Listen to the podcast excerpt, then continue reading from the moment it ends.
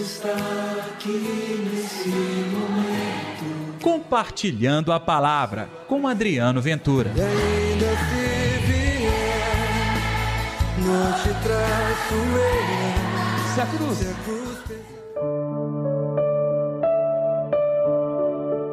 É assim que o meu Pai que está nos céus fará convosco, se cada um não perdoar de coração ao seu irmão. E aí, gente, tudo bem? Como que vocês estão passando? Eu espero que este programa lhe encontre bem, com alegria, com saúde e paz. E neste tempo de quaresma, que você esteja em clima de conversão. Eu sou Adriano Ventura e está no ar Compartilhando a Palavra.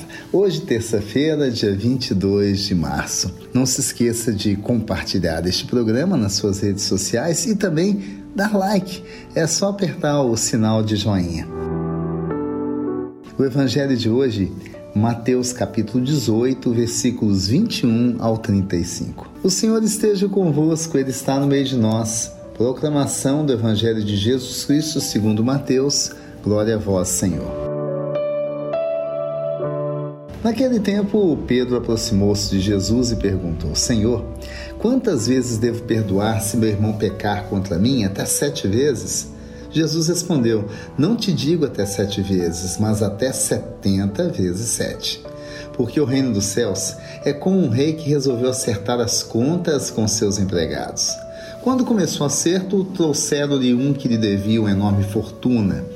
Como o empregado não tivesse com que pagar, o patrão mandou que fosse vendido como escravo, junto com a mulher, os filhos e tudo que possuía para que pagasse a dívida. O empregado, porém, caiu aos pés do patrão e, prostrado, suplicava: Dá-me um prazo e eu te pagarei tudo. Diante disso, o patrão teve compaixão soltou o empregado e perdoou-lhe a dívida. Ao sair dali, aquele empregado encontrou um de seus companheiros que lhe devia apenas cem moedas. Ele o agarrou e começou a sufocá-lo, dizendo: Pago o que me deves. O companheiro, caindo aos seus pés, suplicava: Dá-me um prazo e eu te pagarei. Mas o empregado não quis saber disso, saiu e mandou jogá-lo na prisão até que pagasse tudo o que devia. Vendo o que havia acontecido, os outros empregados ficaram muito tristes. Procuraram o patrão e lhe contaram tudo. Então o patrão mandou chamá-lo e lhe disse: Empregado perverso, eu te perdoei toda a tua dívida porque tu me suplicaste.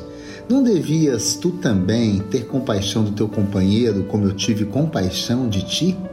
O patrão indignou-se e mandou entregar aquele empregado aos torturadores até que pagasse toda a sua dívida. É assim que o meu Pai que está nos céus fará convosco, se cada um não perdoar de coração ao seu irmão. Palavra da salvação, glória a vós, Senhor. Percebeu que o perdão é um tema caro, ou seja, importante para o Evangelho? O perdão, gente, pode ter certeza, é a porta do milagre na sua vida. O perdão é a porta da bênção. Quem não perdoa se amargura.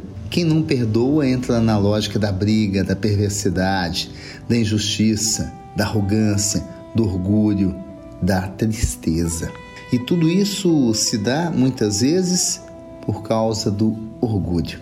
Boa parte do que nós vivenciamos de dificuldade de perdoar está exatamente naquela sensação de que eu não posso me rebaixar ao outro. Percebeu como que a gente aprende nessa vida a viver de maneira autônoma, passando por cima de todos e de tudo e se achando eu o maioral? Por mais que tenham feito mal à sua pessoa, por mais que você tenha sofrido, a dificuldade de perdoar te coloca no outro patamar no patamar da arrogância. E sabe quem sofre? Mais é você também. Então, neste tempo de quaresma, nesta terça-feira, o Senhor está nos ensinando que não tem limites para o perdão. Até quantas vezes devo perdoar meu irmão, Senhor? Até sete vezes? Nada, setenta vezes sete.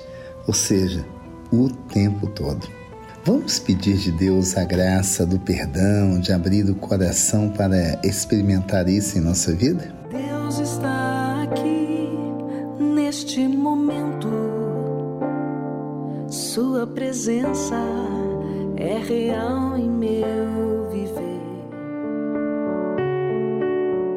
Querido Jesus, nesta caminhada quaresmal, ensina-nos a perdoar. Ensina-nos perceber que por trás do perdão existe uma grande dádiva da alegria, da paz, da sintonia, da salvação.